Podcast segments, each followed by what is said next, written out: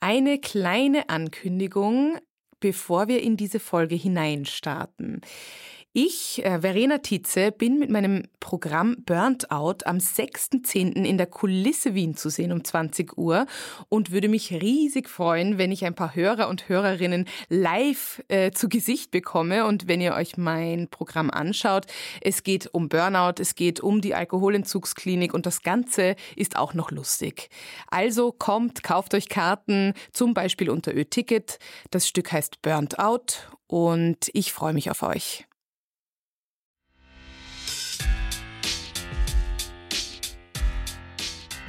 Die Publikumsfrage.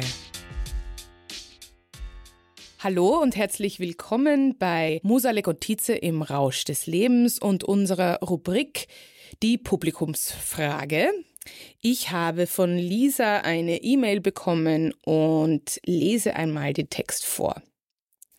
Liebe Verena, ich höre deinen Podcast zwei Jahre nach meinem Totalzusammenbruch und entdecke mich in 90 Prozent deiner Schilderungen wieder, was unfassbar erlösend ist.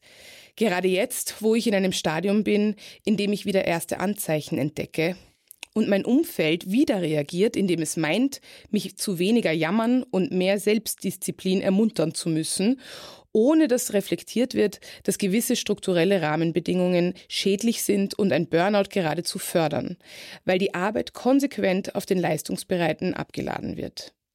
Hast du geplant, mal dazu eine Folge zu machen? Also erstmal, da können wir bestimmt eine ganze Folge dazu machen, aber ich wollte das gerne schon mal aufnehmen. Vielleicht haben wir Tipps für Sie, wie sie damit umgehen kann, wenn tatsächlich das Umfeld, das Arbeitsumfeld jetzt schon wieder sagt, ja, sie jammert zu viel oder der Druck wird schon wieder höher und sie befindet sich in einer ähnlichen Situation, wo sie schon mal war vor zwei Jahren.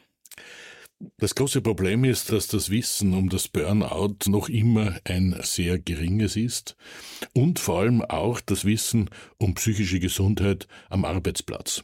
Wir haben ja eine gesetzliche äh, Situation, wo der Arbeitgeber nicht nur dafür verantwortlich ist, quasi körperliche Bedingungen zu schaffen, dass eben jemand nicht zu Schaden kommt, der Mitarbeiter und der Mitarbeiterin zu Schaden kommt, sondern auch äh, auf die psychische Gesundheit zu achten. Aber damit muss man natürlich wissen, was überhaupt psychische Gesundheit ist.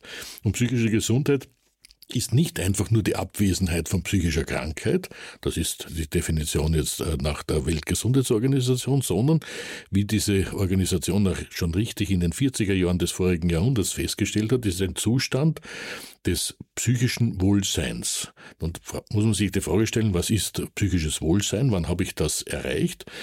Das haben wir dann erreicht, wenn wir auf der einen Seite möglichst selbstbestimmt leben können und auf der anderen Seite möglichst freudvoll leben können. Also es ist nicht ein Ziel, das ich einfach erreicht habe, denn keiner kann von uns alles selbst bestimmen, keiner von uns kann 24 Stunden am Tag Freude haben, aber es ist ein Ziel, das anzustreben ist. Und wenn wir uns jetzt die meisten Arbeitsbedingungen anschauen, dann gibt's weder ein Minimum an Selbstbestimmung noch ein Minimum an freudvollen Arbeiten. Manchmal haben sogar manche das Gefühl, wenn äh, die Mitarbeiterinnen und Mitarbeiter zu viel Freude haben, dann wird zu wenig gearbeitet. Also es muss eigentlich ein Leidenszustand sein und das ist natürlich ganz fatal. Also was es braucht, ist hier einfach Aufklärung nicht nur der vom Burnout betroffenen Arbeitnehmerinnen und Arbeitnehmer, sondern auch derjenigen der Arbeitgeber. Und da muss ich zugeben, stehen wir am Beginn. Da gibt es noch sehr, sehr viel zu tun. Im konkreten Fall würde ich meinen, ist das Wesentlichste mit Vertrauenspersonen am Arbeitsplatz, wer immer das auch ist, das Problem anzusprechen und zu sagen, ich komme jetzt wieder in eine ähnliche Situation und ich möchte aber weiterhin hier meine ganz und volle Leistung bringen und ich kann sie dann aber nicht mehr bringen und bevor ich in diesen Zustand komme, äh, bitte ich, dass wir hier äh, doch an den Bedingungskonstellationen etwas ändern. Das mag da und dort einmal funktionieren. Ich bin mir leider nicht ganz so sicher, ob es immer funktionieren wird. Mhm. Das heißt also, wichtig wird sein, es anzusprechen, wenn möglich, vielleicht eben mit jemandem, der am vertrautesten ist am Arbeitsplatz.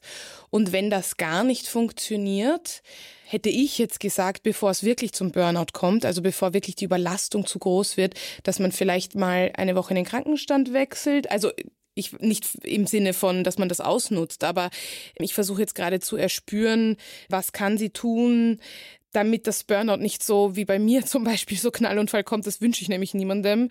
Wenn nicht genug von den Arbeitgebern kommt, was, was, was könnte sie dann tun? Ich denke, da braucht es professionelle Hilfe, Schon. da braucht es mhm. professionelle Hilfe, da braucht es auch eine Therapeutin oder einen äh, Therapeuten, mit denen man dann die Schritte vereinbart. Also ich würde nichts davon halten zu sagen, na gut, da gehe ich halt ein bisschen in den Krankenstand, gehe zum praktischen Arzt und sage, ich habe einen grippalen Infekt oder was auch immer oder täusche etwas vor, das halte ich für einen ganz, ganz schlechten ja. Weg.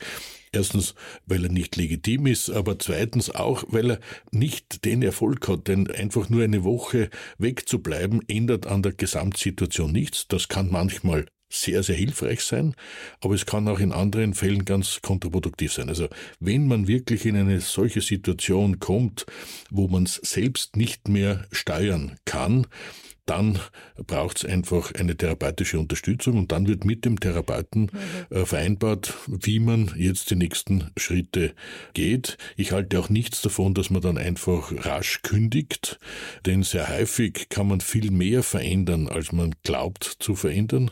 Ja, Fast ja, jede okay. ausweglose Situation ist keine ausweglose, sondern nur eine aussichtslose. Mhm. Und das ist auch die große Aufgabe des Therapeuten von einer anderen Seite auf das Problem zu schauen. Therapeuten haben keine besseren Augen, sie sind auch nicht die gescheiteren Menschen, aber sie haben eine andere Perspektive drauf. Und damit kann man das, die Situation besser reflektieren und trifft dann auch die richtigeren Entscheidungen. Mhm. Und ich glaube, das war schon mal ein toller Schritt, dass es quasi von unserer Hörerin diese Erkenntnis gibt, dass Dinge sich quasi eigentlich ändern sollten und dass es schon gefährlich wird. Das ist ganz wichtig, dass man es erkennt. Das hatte ich zum Beispiel gar nicht. Also das ist ja schon mal gut. Ich hoffe, wir konnten dir auch damit etwas helfen. Ich finde, es ist auch ein ganz spannendes Thema, das wir bestimmt auch aufgreifen werden. Diese strukturelle Geschichte, wie es eben am Arbeitsplatz derzeit aussieht bei vielen Menschen, wie es auch bei mir war. Und ja, was es da vielleicht gibt, was man aber dann von sich aus auch ändern kann.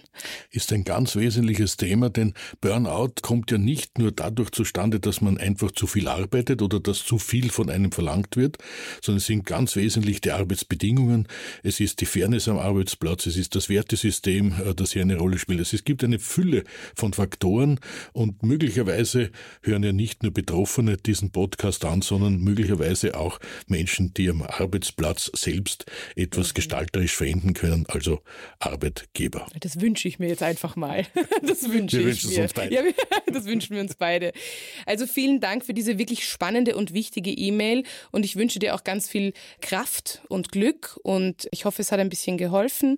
Und an dieser Stelle, wir freuen uns wirklich sehr über Fragen aus dem Publikum und geben dann unser Bestes, sie auch zu beantworten. Unter Musalek und Tietze auf Instagram zum Beispiel möglich. Vielen Dank, Herr Professor, für Ihre Meinung zu diesem Thema. Ich danke Ihnen.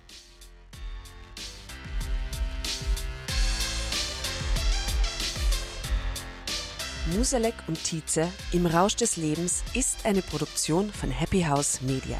Der Podcast wird produziert von Tatjana Lukasch und Asta Gretschi-Bester.